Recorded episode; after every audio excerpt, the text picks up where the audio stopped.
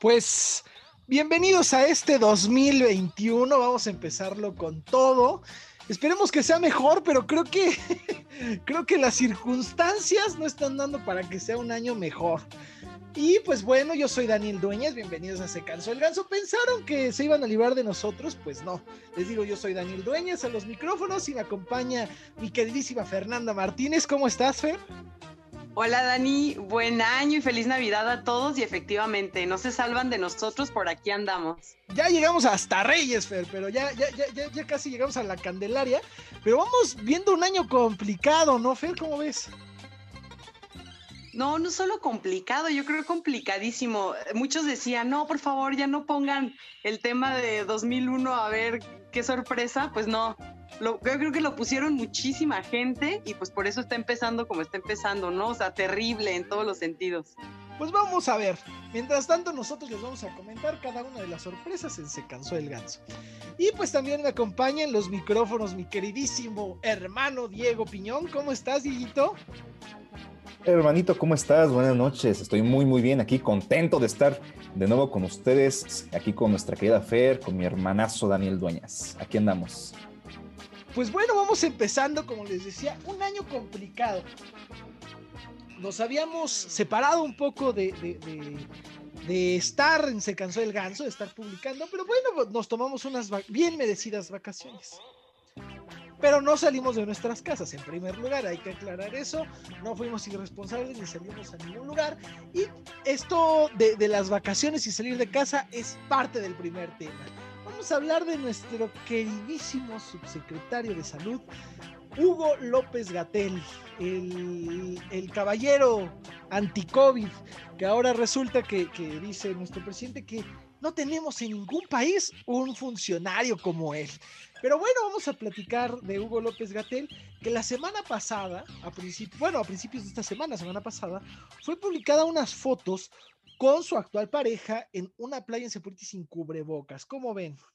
No, es que yo creo que ya es el colmo, ¿no? Del descaro. Sí vi las fotos al principio, te soy bien honesta, yo pensé que era fotomontaje, pero ya cuando empecé a ver en las redes, en Twitter, la tendencia y que eran reales, y después la entrevista que dio diciendo que pues sí, que había ido con su familia, a ver unos familiares a Oaxaca, no, sí, dije, no, no es posible. Y es que aparte le cantinfleó, ¿no? Porque dice, es que fui con unos familiares, y, pero no hicimos nada mal, este, porque pues las reuniones son en pequeño y entonces éramos pocas personas, como que ya no supo ni cómo componerla, ¿no? No, y además que el restaurante estaba abierto, entonces también pues fue así como queriéndola salvar, ¿no? De estamos aportando a la economía, o sea, no, y además sin cubrebocas, ¿eh? Eso es algo que también le criticaron muchísimo. Así es, sin cubrebocas y bueno, este, ya lo habíamos visto con esta misma mujer que es, su actual pareja, este, también sin, sin, cubrebocas en Polanco.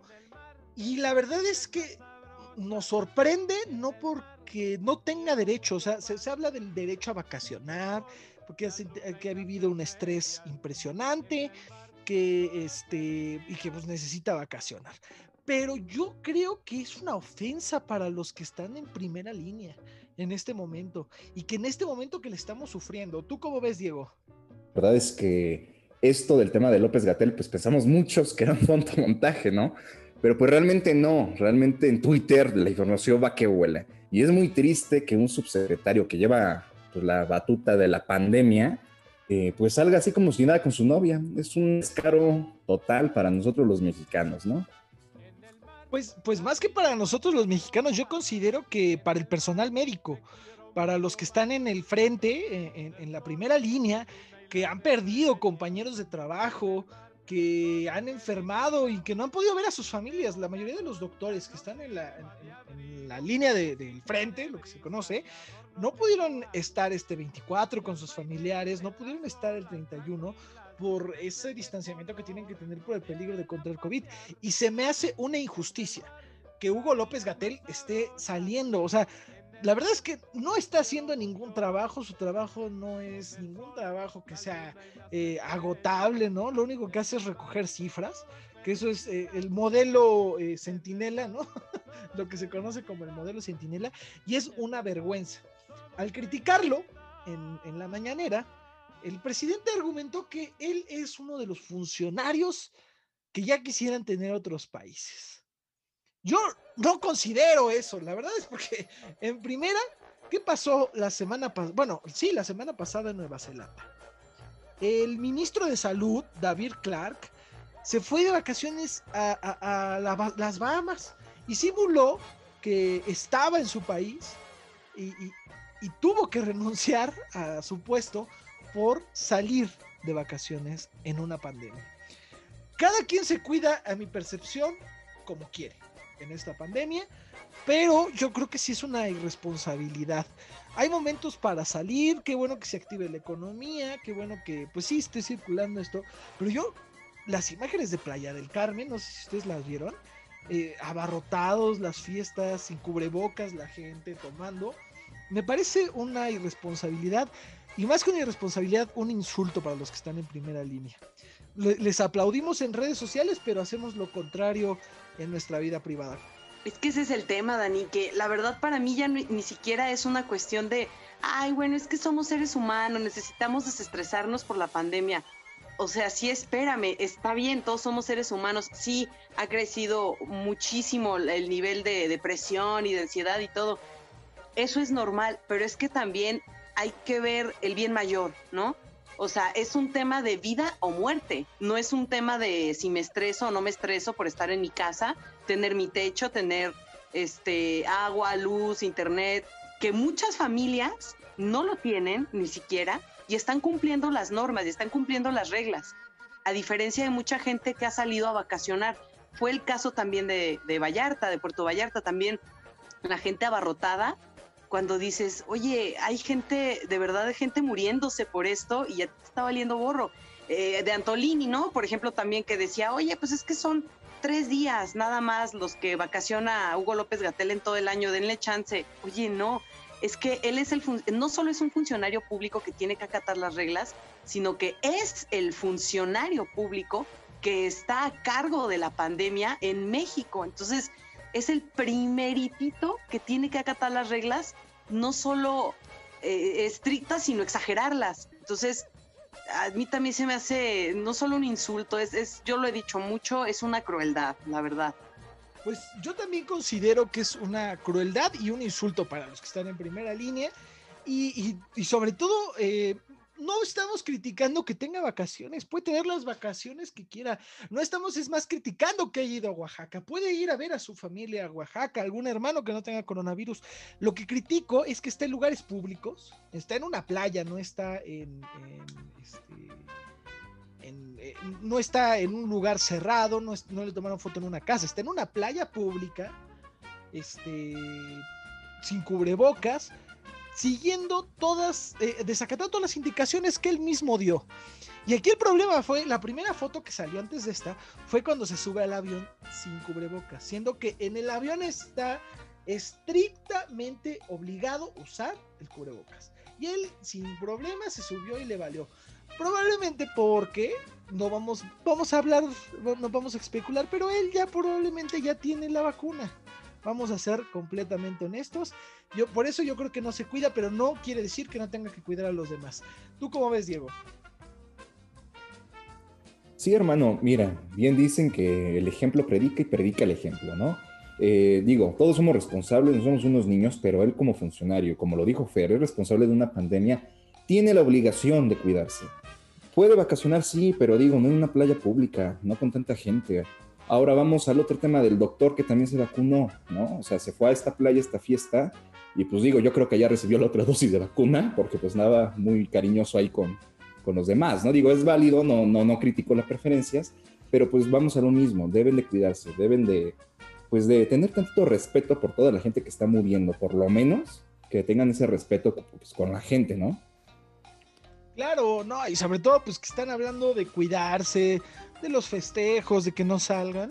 Y él es el primero en violar. Pero bueno, ¿qué podemos esperar de una 4T que nunca ha manifestado preocupación por el pueblo?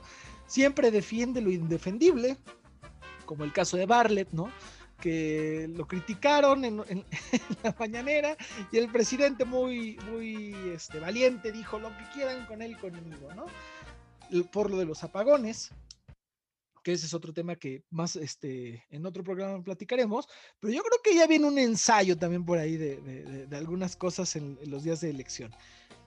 Pero bueno, el presidente, lo que voy aquí es que el presidente defiende siempre lo indefendible, tanto es así que la, en esta misma semana el presidente habló del poder de los nacos.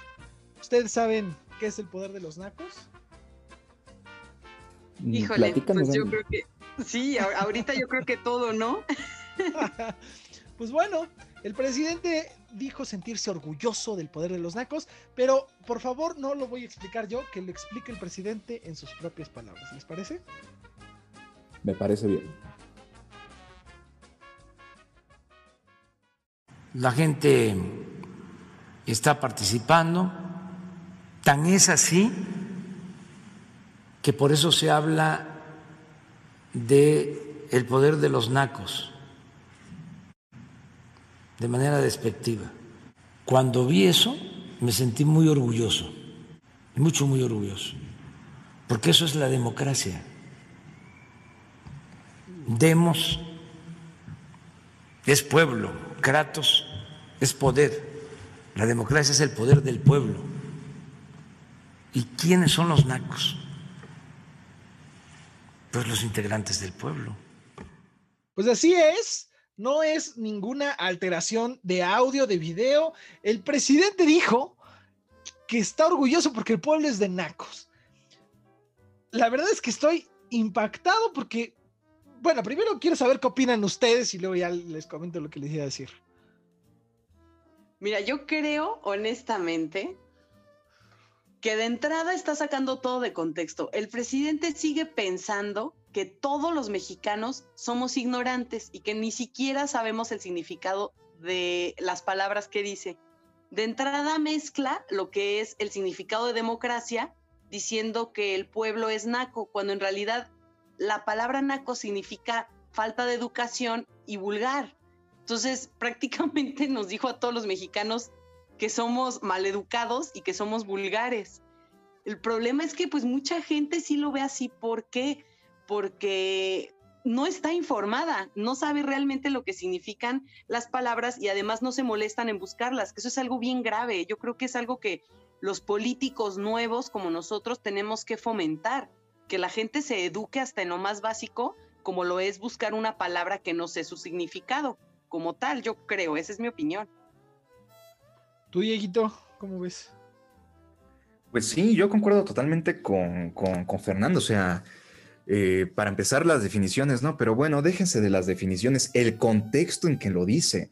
Primero nos dice animales, el viejo, y luego nos dice nacos. Pues digo, yo en lo personal no considero que sea naco nadie. Para empezar, somos mexicanos, punto. Si él se considera naco, pues muy su problema. Pero pues digo, que no hable por todo el pueblo.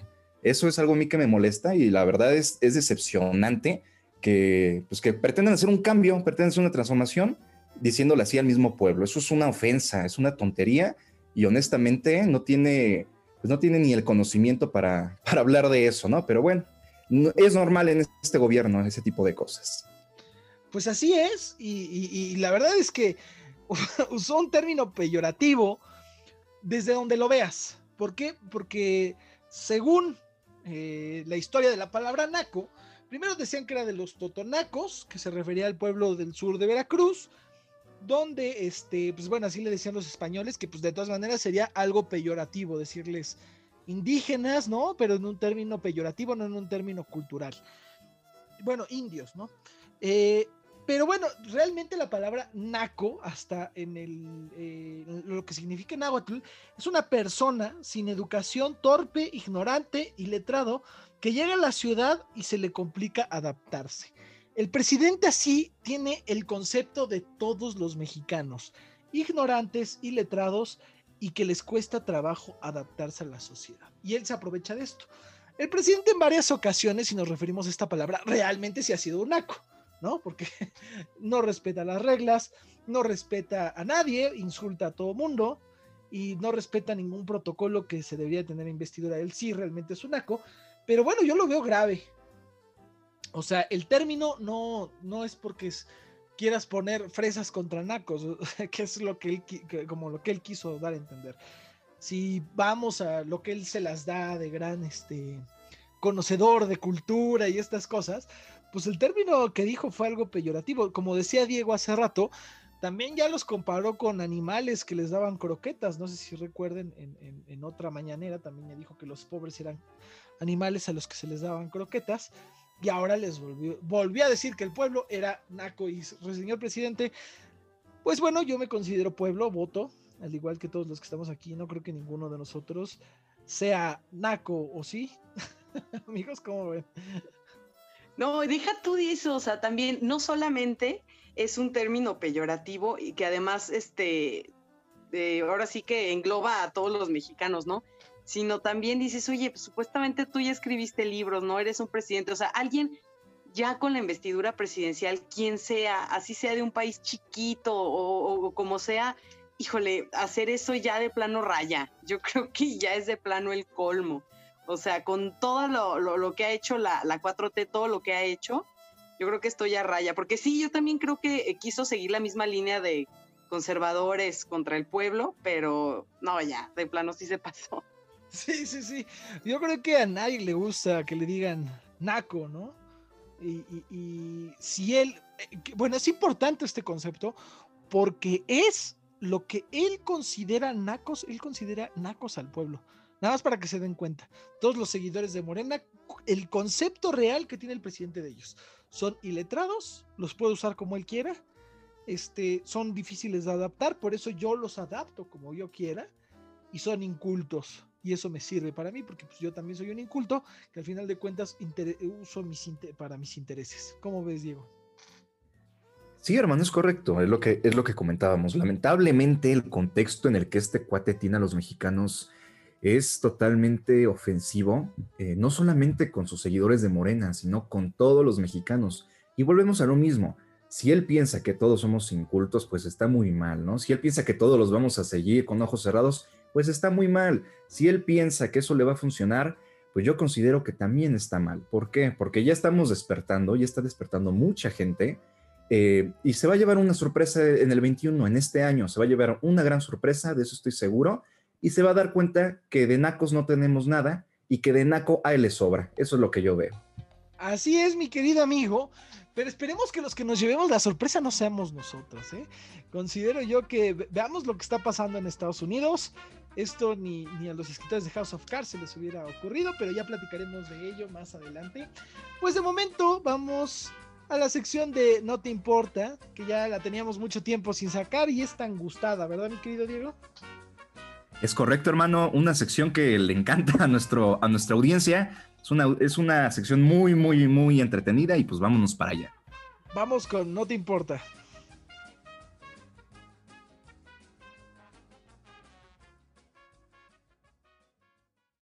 A continuación, No te importa. Noticias sin censura, sin línea y sin sentido.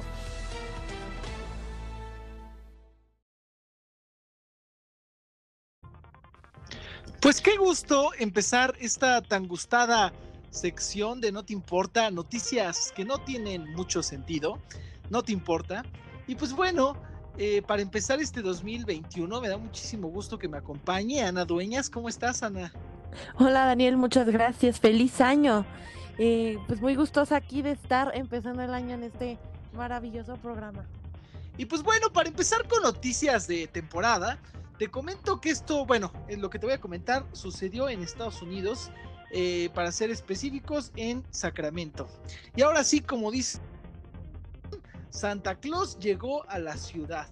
Pero pues bueno, no llegó en la manera que esperábamos, porque tuvieron que rescatarlo. Así mm. es, como, como te comento, eh, el Departamento de Bomberos de Sacramento comentó que tuvo que, y subió unas fotos a redes sociales, donde tuvo que rescatar a un Santa Claus de unos cables de alta tensión. Pero ¿cómo pasó esto? Chocó el reno de Santa Claus, este Rodolfo el reno se puso borracho, pues no. Esto sucedió porque un paracaidista, que una persona que se aventó de parapente, se disfrazó de Santa Claus y terminó eh, pues bueno, en esta penosa y peligrosa situación. Afortunadamente eh, todo esto tuvo un buen desenlace y no sufrió pues ningún daño esta persona. ¿Cómo ves? Pues mira, ni en Santa Cláusula pasan estas cosas.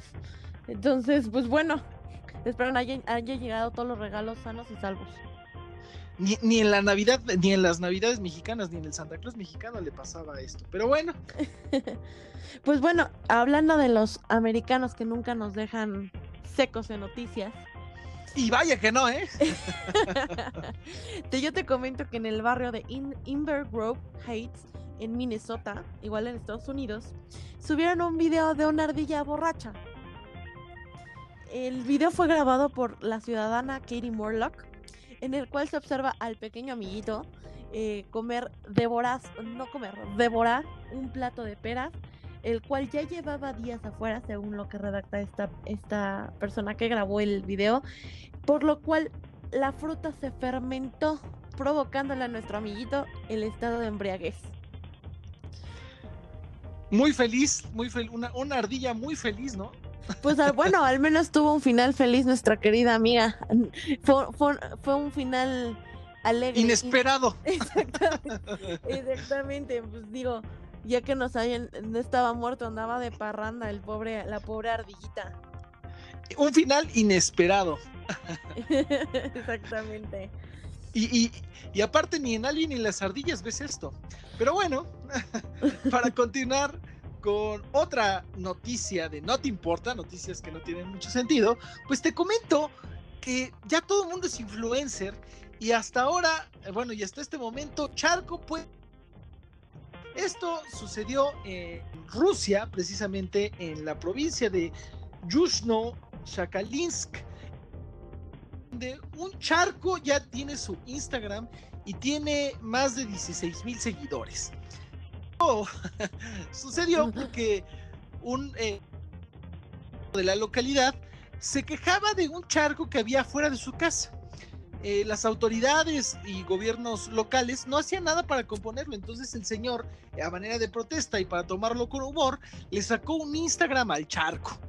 Y pues bueno, empezó a hacer publicaciones un tanto divertidas y la gente lo empezó a seguir y pues bueno, esto también sirvió porque metió presión para el gobierno y ya para finales de 2021 le prometieron que ya iba a estar este charco. Si, si, si pudiera alcanzar el charco, ya es casi casi una laguna, ¿eh? es, es, algo muy grande. ¿Te imaginas en México cuántos charcos no habría? ahora sí, cuántos baches no tendrían su propio Instagram? No, pues Hollywood se quedaría pequeño con tanto charco ahí. y digo, pues para finales del 2021, pues ya mejor que lo tape el señor, va a ganar más seguidores él, el charco que, que, lo que gana el mismo. Bueno, habían programado su reparación para 2024, o sea que sí sirvió un poco la presión. Pero no, hombre, tres años. Gracias. No, pues mira, hablando de cosas medias exóticas, te, voy, te, voy, te comento nuestro caso de Disney. Esto de acuerdo como en la película de Up ah, como en la película. aquí nuestra protagonista es una señora de eh, China llamada Liang, de, 85 años, eh, la cual quedó su vivienda en medio de un puente. Esto, esto pasó en la comunidad de Haijiuwang, en China, en el cual eh, a la señora le habían ofrecido varias opciones para irse a vivir para poder demoler su casa. Literal como en la película de Op. Literal, como, digo, cualquier parecido con la realidad son meras coincidencias. Este, pues sí, le habían ofrecido mudarse a justamente al lado de una morgue. Yo no sé si esto tenga un mensaje sublime, pero eh, le habían ofrecido irse a vivir al lado de una morgue y la señora lo rechazó, diciendo que su casa, la señora Liang, eh, de acuerdo a los medios como Dison, dijo que su casa era de ambiente pobre, pero era tranquilo, liberador, agradable y como que por ese motivo no aceptaba ni indemnizaciones ni su nueva residencia. Pues bueno, ahora está conmocionado a las redes sociales chinas, eh, por lo cual pues ahora el tráfico no es porque haya mucha gente en la calle, sino porque la casa causó tanto furor que la gente se para a tomarle fotos. Pues mira, yo creo que la señora decidió bien, no sé si que esté peor, si vivir abajo de un puente o vivir eh, al lado de una morgue. Creo que hizo bien la señora en conservar su casa. Ahora nada más esperemos a que llegue Rosen a rescatarla. Y pues bueno, este, esto fueron las noticias más relevantes en No Te Importa, noticias que no tienen sentido. Me da muchísimo gusto que nos acompañaras, Ana, y esperamos tenerte en esta y otras secciones más en No Te eh, aquí en Se Cansó el Ganso. Muchísimas gracias, Daniel. Sabes que siempre es un gusto para mí estar compartiendo estas secciones contigo. Un abrazo. Un abrazo a todos.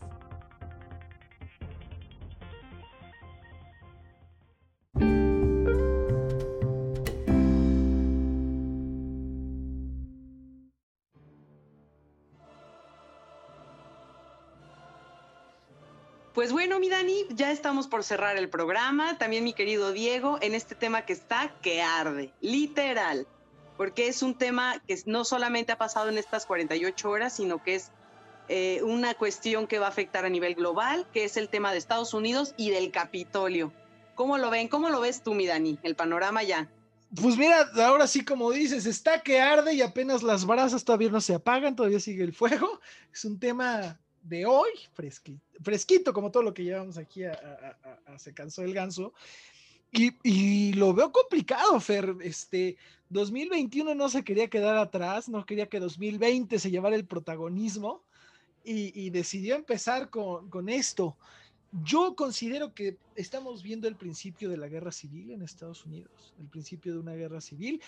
La verdad, por a mi consideración, no sé la de los demás, a consideración de un mal manejo de la diplomacia en la eh, política norteamericana, porque todos sus temas posiblemente sí existían antes, pero se llevaban en, privado, no llegaban a la sociedad.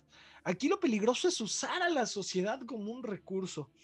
Y pues bueno, este, para los que no saben qué fue lo que pasó, pues vamos a comentarles rápido. El día de, eh, bueno, e, e, este miércoles de esta semana, en el Capitolio, se iba a, no, bueno, a hacer oficial la, la, que había ganado en las elecciones, como lo había decidido el colegio electoral en Estados Unidos, eh, Joe Biden. La sesión iba transcurriendo bien, Michael Pence había declarado que él no se iba a oponer a eso, que para eso había llegado, que para eso había estado ahí, pero bueno, yo creo que ya toda era parte de la trama del plan. Entonces el senador de Arizona se manifestó en contra. ¿Qué pasa cuando se manifiestan en contra? Se le tiene que dar... Eh, una intervención de máximo dos horas, una discusión a cada uno de cuando se abre una, este, una controversia, de máximo dos horas de debate y pues bueno, se prosigue con la orden del día. En este intervalo, los seguidores de Trump es, irrumpen completamente en el Capitolio, algo que no habíamos visto desde 1814, algo histórico. ¿Cómo ves, Dieguito? Sí, hermano, la verdad es que es algo histórico, algo que tú bien lo comentas, ya tenía muchos, muchos años en que no sucedía esto, pero también vamos a ser muy realistas, ¿no? Y muy objetivos. Eh, yo considero muy personalmente que hubo un fraude y hubo un fraude a ojos vistos y evidentemente eso a la gente no la tiene contenta. Pero también algo es, cierto, el pueblo elige, el pueblo pone y eso es algo que yo comparto totalmente. Si el pueblo estadounidense ya eligió a Biden, pues se tiene que respetar, aunque nos guste, aunque no nos guste, ya eligió el pueblo. Y este tipo de acciones, en lugar de ayudar al presidente Trump, eh, pues lo está perjudicando de una manera muy, muy fuerte. Ya Fer nos dirá el porqué de, esto, que es lo que platicábamos. Eh, digo, no, no, lo voy a decir para que Fer lo diga, no los explique bien, pero considero que esto que hizo Trump eh, lamentablemente le perjudicó. Ya nos dirá Fer por qué, es más profundo. Y pues yo honestamente eh, no comparto esto que sucedió, no comparto estos actos de violencia, yo estoy en contra de toda esa cuestión. Siempre lo hemos dicho, eh, si va a haber una manifestación, pues que es una manifestación pacífica, pero no violentar un, órgano, una institución tan grande y tan importante como es el Capitolio, ¿no? Mira, si bien como, como comentó Diego, aquí el problema es la violación a la, a la institución, o sea, aquí hay un detalle muy importante.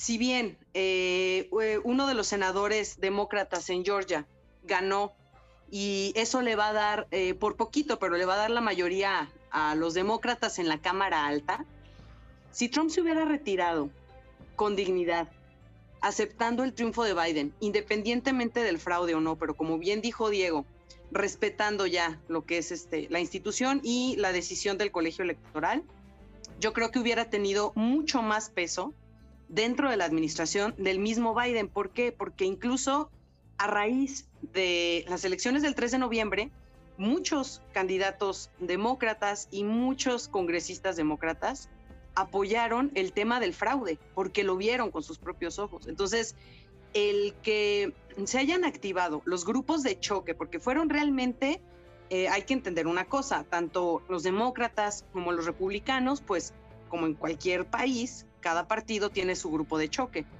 Eh, en Estados Unidos, al ser bipartidistas, pues solamente son demócratas y republicanos y cada partido tiene su grupo de choque. En este caso, de los demócratas, pues como hemos visto los meses anteriores, son Antifa, Black Lives Matter, eh, estos grupos de choque que traen eh, la izquierda, el ala izquierda. Y los republicanos, pues traen lo que son los Proud Boys, en, las, en las filas de pro-Trump, ¿no? Que también es los supremacistas blancos, todos estos grupos de choque que también traen los republicanos. Entonces, a final de cuentas, esto sí, como dice Diego, pues le vino a, dar al traste a la imagen de, Trump, porque realmente en Estados Unidos la imagen de Trump eh, por parte de la derecha sí era una imagen de héroe, eh, de un héroe pacífico, de un héroe institucional, de un héroe que acata las reglas, la famosa frase de law and order. Entonces, eh, esto que hicieron sí le vino a dar al traste. Obviamente no se sabe si fue activado por Trump, por la gente de Trump, fueron patadas de ahogados. Eso pues ya se irá esclareciendo en estos próximos días, semanas o incluso meses. Pero yo también estoy totalmente en contra de cómo lo están haciendo, que si bien, si bien, también los medios, que no se rasguen las vestiduras criticando y diciendo, no, que cómo, que la violencia, cuando realmente ni siquiera dijeron nada e incluso apoyaron los destrozos en muchas de las ciudades de Estados Unidos cuando se dio el tema de Black Lives Matter, también que no se rasguen las vestiduras obviamente no es lo mismo atacar una institución como el Capitolio, que como bien dice Dani, no se veía desde 1814, o incluso la bandera de la Confederación entrando al, Capitolio. Aún así, o sea, los medios de comunicación tienen muchísima culpa en este tema por fomentar eh, censura, por fomentar eh, noticias que están sacadas de contexto. Por ejemplo, el Twitter de Donald Trump fue varios tweets de Donald Trump, incluyendo el video en donde insta a que se pacifiquen estas turbas de personas ahí en el Capitolio, fue censurado e incluso ya borrado por completo de su Twitter. Entonces, esto también abona a que la gente pro-Trump, el grupo de choque pro-Trump más radical, se enardezca todavía más. O sea, entonces ahí sí yo creo que ya entramos en teorías un poquito conspiranoicas, que a final de cuentas para mí no lo son, porque están literal a la vista de todo el mundo, igual que lo del fraude, como bien dice Diego, pues vamos a ver, vamos a ver qué pasa, porque sí va a estar muy, muy complicado, está muy complicado y va a estar todavía más complicado, como bien dices tú, Dani, eh, puede, puede pasar una cuestión de, guerra civil, eh, más que nada por el contexto social, político, perdón, que se vive y que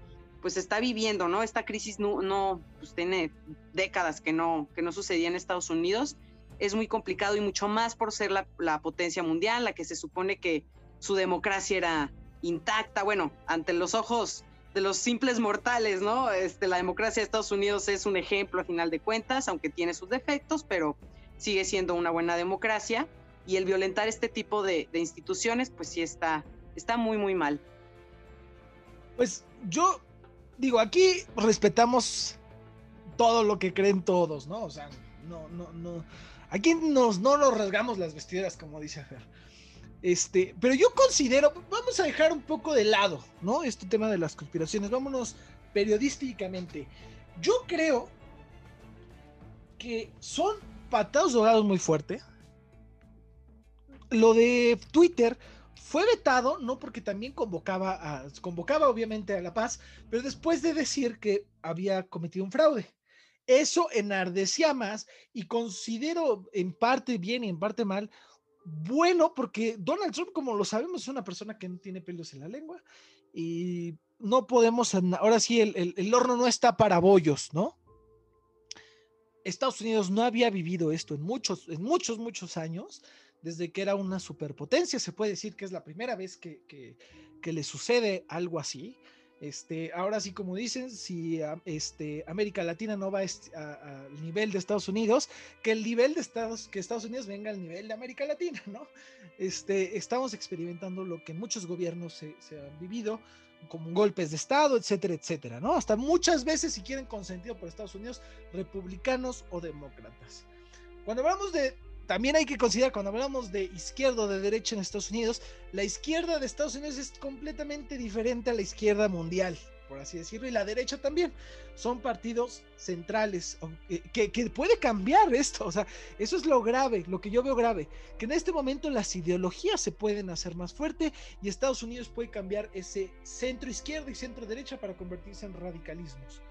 Que eso sería algo grave y algo que lamentar, eh, Twitter, como bien comentabas, Fer, bloquea la cuenta de, Donald Trump y, este, y también Facebook con 12 horas, con la advertencia de que si sigue con, estas provocaciones o estas cosas, eh, van a, bloquear su cuenta permanentemente. Que creo que es responsabilidad. Se está, a mí, bueno, ahora vamos a mi parecer, creo que se está comportando muy al estilo como lo haría un Andrés Manuel López Obrador. Es más, parece que el mismo Andrés Manuel asesoró o se están asesorando mutuamente, porque recordemos que esta semana también, eh, con, con, el, con todo lo que sacó el de Wikileaks, le, le, niega la extradición a Estados Unidos y Andrés Manuel le ofrece asilo político a este personaje. Andrés Manuel no lo hubiera hecho, ¿eh? de, su propia conciencia, porque pues, yo creo que ni sabe quién es, que era Wikileaks o qué. Lo hizo obviamente con un equipo de eh, personas que sabían qué significaba ese golpe y qué significaría que viniera este personaje a México. Entonces, yo siento que hay asesoría. A lo mejor ahora sí voy a sonar muy conspiranoico, como tú dices, Fer, me voy a la otra parte pero siento que hay una asesoría entre Andrés Manuel y Trump en varias cosas. Dieguito, ¿querías comentarnos algo? Sí, hermano, muchas gracias. Pues fíjate que, digo, ya pasaron otro tema muy importante, yo creo que podemos enfocarnos ya esto dejando un poquito atrás lo, lo de Trump, que en lo personal comparto con Fer, yo creo que todos tenemos derecho a la libre expresión y que Twitter esté censurando al presidente sin decir algo malo, pues también es algo muy, muy, muy preocupante. Si él es presidente de la primer potencia o de una de las grandes potencias mundiales, ¿qué va a pasar con nosotros, ciudadanos comunes? Si están censurando a un presidente, ¿qué nos espera a nosotros? Ese es un tema muy, muy preocupante que en lo personal no comparto. Eh, nunca, al, menos del video que subió Trump hoy, ¿no? Este, en donde lo único que decía es, quédense en su casa, váyanse a su casa, no pasa nada. O sea, él incitando a esa gente que se fuera del Capitolio, eh, pues yo no veo nada malo, ¿no? Al pero contrario, qué bueno que lo dijo. Pero previo, o sea, vamos a comentar que previo había publicado que eso pasaba cuando se había un fraude electoral. Entonces, eso confirmaba. Yo también siento que es una violación a la libertad de expresión, pero también es una irresponsabilidad de Donald Trump. ¿Por qué? Porque él es el presidente, es el que debe de mantener el orden. Y no lo está haciendo así. Eh, la, gente que está en el Capitolio no está razonando. La gente que está ahí está, estaba ahí, está violenta, está iracunda. Destruyeron, no sé si vieron ustedes, pero destruyeron la oficina de Nancy eh, Pelosi. Este, se metieron a oficina de varios demócratas, que eso no se debe de hacer. Eh, yo creo que eso en ningún país, ni aunque por ejemplo aquí Morena se metieran a las oficinas del Senado los panistas, hicieran eso, yo no lo aprobaría. Violencia llama a violencia. Y el presidente debió de haber emitido un comunicado, no por Twitter, no por Facebook, sino a través de las televisiones, obviamente con, con un dictamen de qué es lo que se va a hablar, de que debían de regresar la paz y el orden y ajustarse a, los resultados del colegio electoral, que es lo legal, o sea, que, que realmente es lo legal, no hay otro trasfondo y no provocar una guerra civil. ¿No? Bueno, ese es mi punto de vista. Yo concuerdo contigo, pero vamos a ser realistas. El poder de las televisoras es muy grande. Hacen ver al héroe como villano y al villano como héroe. ¿Tú crees que le van a dar un espacio a Donald Trump ahorita? Ni de chiste se lo van a dar. Aunque él quisiera, aunque lo pidiera, no se lo van a dar. Si CNN decreto. desde las elecciones no lo hizo, menos ahorita en este Pero momento. por decreto podría pedirlo porque es un estado de necesidad. O sea, eso jurídicamente sí se puede. Pero lo que considero irresponsable fue la justificación y luego decir, no, pues ya váyanse. O sea, no, pero si lo vemos jurídicamente, deberían checar el fraude que a ojos vistos estuvo. El, la quema de boletas, eh, todos los votos en la basura y demás. fue. Entonces, pues, pues, justicia no hay. o sea, sí, y aquí en ningún país. O sea, la democracia, lamentablemente, así ha sido. Aquí la democracia en México, pues no ha sido eh, así, ha sido así alrededor de los más de este 100 años que ya llevamos cambiando de presidentes. ¿Sabes cuál es el tema, Dani, también de la tele? Que, por ejemplo, el, como dice Diego, el, por ejemplo, el 3 de noviembre, cuando habló Trump del fraude y de que vieran todo lo de Twitter, los censuraron, o sea, lo quitaron las televisoras. Entonces, yo creo que también tomó esa vía de decir, bueno, entonces, ¿sabes qué? Lo voy a hacer por redes sociales. Definitivamente están mal los dos. Es un círculo vicioso Claro. tienen este círculo vicioso más de 10 años. Donald Trump es el resultado de las malas políticas y del mal manejo del Partido Demócrata, del Demócrata. Y Trump ahorita, pues lo está haciendo pésimamente mal ahorita ya al final. ¿Por qué? Porque efectivamente, como bien dice Diego, si hubo fraude, están las pruebas, pero al final de cuentas también está el detalle de que el colegio electoral ya lo dictaminó, ya decidió el pueblo, bueno, hay que acatar las reglas y ser un poco más inteligente. Aquí Trump, el problema es que se vio muy visceral, se vio Trump. Donald Trump está siendo Donald Trump. Eso es lo que está pasando ahorita. Pues fue, Pero ya con un alcance de ser un presidente de los Estados Unidos. pues, pues a mí lo que me preocupa también de todo esto, como ustedes dicen, se portó, como tú dices, se portó y súper pésimamente inteligente, porque bien pudo haber aceptado y la ideología pro-Trump, la figura Trump iba a quedar en el Senado y en, y en las cámaras sin ningún problema. Y él podía haber sido un, pues, eh, el- el- el- una imagen de, de ese republicanismo, un, si quieren decirlo así, un líder republicano, ya no en la silla presidencial, pero sí un líder ideológico, ¿no? ¿Qué pasó? Completamente se Andrés Manuelizó y, y quiso hacer eso. Eh, a mí lo que me preocupa con todo esto, dicen muchos, pues es que no sabemos si fue él, si fueron sus grupos. Fue el mensaje que dio hace unos días en Twitter también, donde decía que se esperaban porque estos días, estos, eh, el proceso de transición no iba a ser nada sencillo. Entonces da una advertencia y ahorita ya vimos de lo que es capaz de hacer. Me, me- me parece eh, preocupante, sí, ¿no? Porque hay diferentes, si, si aquí los mexicanos que nos importa, ¿verdad? ¿Quién queda allá? Este, hay división de, de pensamientos, imagínate en Estados Unidos cómo está la bomba. Cuestión que también nos debemos de ver reflejados nosotros para el 21, ¿eh? Espérense porque puede pasar algo muy, muy, muy similar. Este, y pues bueno, también preocupante ya cerrando todo esto, ¿no? Pues ya vimos que, eh, ah, bueno, ahorita ya en, eh, eh, este momento que estamos grabando esto, se está ya haciendo la, la sesión, ya se logró recuperar la, este, ya se, ya se, ya se logró recuperar el recinto y ya están los senadores en sesión otra vez para declarar a Biden el ganador de las elecciones. Y este. Y pues bueno, pues vamos a ver. Preocupante también la relación que va a tener México con. Preocupante, bueno, para los que nos cae bien Andrés Manuel, ¿no? Digo, para los que nos cae mal Andrés Manuel, pues ni nos preocupa. Pero sí es una relación rasposa la que va a tener Andrés Manuel con Biden. ¿Cómo ves, Diego? No, hermano. Mira, vamos a ser honestos. Digo, yo como presidente, lo voy a decir textual, ¿qué chingados me importa si me felicita o no me felicita el presidente de México? ¿Qué chingados me va a importar eso? O sea, esas son cosas, Ah, hermano. no. realmente No, no, no, tontas. no, no, no, no es la felicitación. Ah, ok. ¿En No, qué no, sentido? no es la felicitación. Es lo de eh, el fundador de Wikileaks. Ah, yo lo veo bien. Te voy a decir algo. Yo considero en lo personal, y me voy a escuchar bien mal y hasta si quieren... Bien Chairo, este, bien Chairo. si quieren, bien Chairo también, ¿no? Pero, pero algo es cierto y eso lo hemos vivido toda la vida, ¿no? En una sociedad libre, escuchen la palabra libre, se supone que sepamos la verdad. Así de sencillo. Nunca he visto que Wikileaks, o eso, o como se pronuncie, este, haya publicado algo realmente ofensivo al contrario, yo he visto que exhiben las cosas negativas del, tanto del gobierno de Trump como del gobierno de quien quieras. Y eso no es malo, al contrario. Si son incompetentes, o bueno, no incompetentes, es una palabra mala, es una palabra incorrecta. Si no van a querer que sepamos la verdad así de sencillo, pues yo creo que es bueno que un tercero exponga lo que está sucediendo. ¿Para qué? Para que precisamente no se cometa un error tan grande como en México de elegir a un presidente naco como es Andrés Manuel López Obrador, ¿no? Eso es lo que yo pienso. ¿Qué quedamos con la palabra naco, digo? Es que me ofendió mucho, hermano, me ofendió mucho. Entonces. En el alma.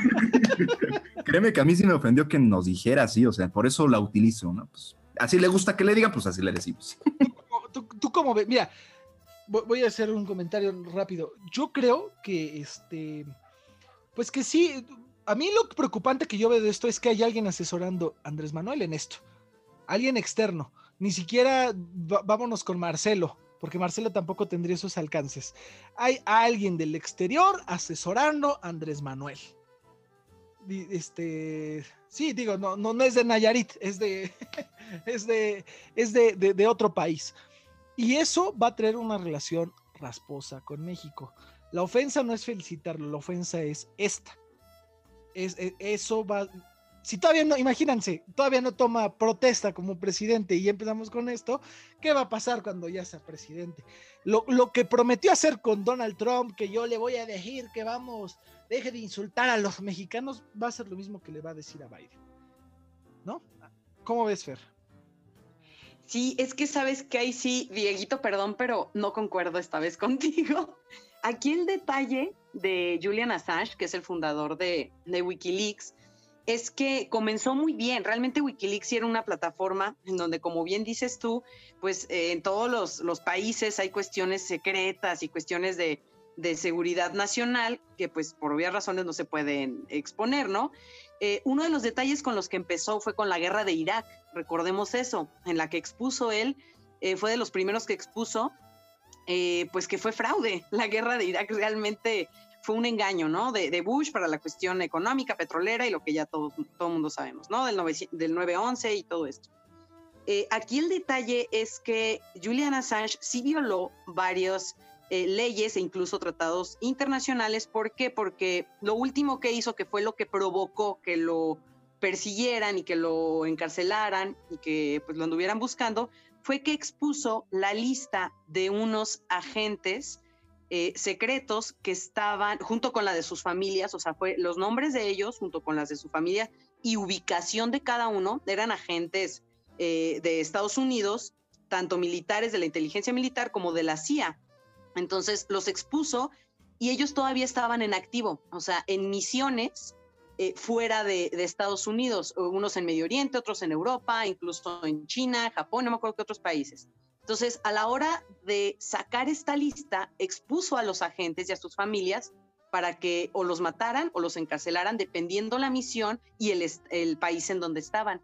Fue por eso que incluso su este, socio, por así decirlo, que, que comenzó con él, eh, eh, Wikileaks, no recuerdo el nombre, e incluso le comentó a Julian Assange que no lo hiciera porque pues, eso ya rayaba en una cuestión de, de, que pudieran asesinar a estos agentes, ¿no? Y a sus familias el socio de, Julian Assange pues colaboró con Estados Unidos para que pues atraparan a, Julian Assange y él se quedara pues protegido, pero realmente pues no, no es una persona así muy grata. Julian Assange le comió lo que fue el, pues la ambición, el poder de tener la información y, y es el detalle por lo que mucha gente no lo quiere.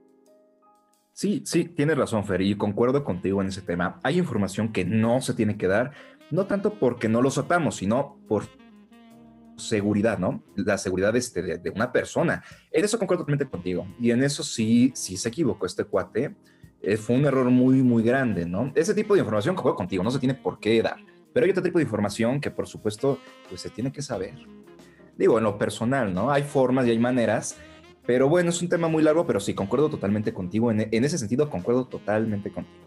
Pues sí, como, como dices tú, Fer, comprometió no comprometió al, Estado nada más, comprometió a, personas, comprometió vidas, por lo cual yo lo considero un delincuente, al igual que muchos sistemas judiciales, porque no nada más fue de Estados Unidos, comprometió a agentes británicos, comprometió a agentes de, Países Bajos, comprometió a gente que estaba en activo y que se volvió un foco, fue- se volvieron focos rojos ellos y sus familias.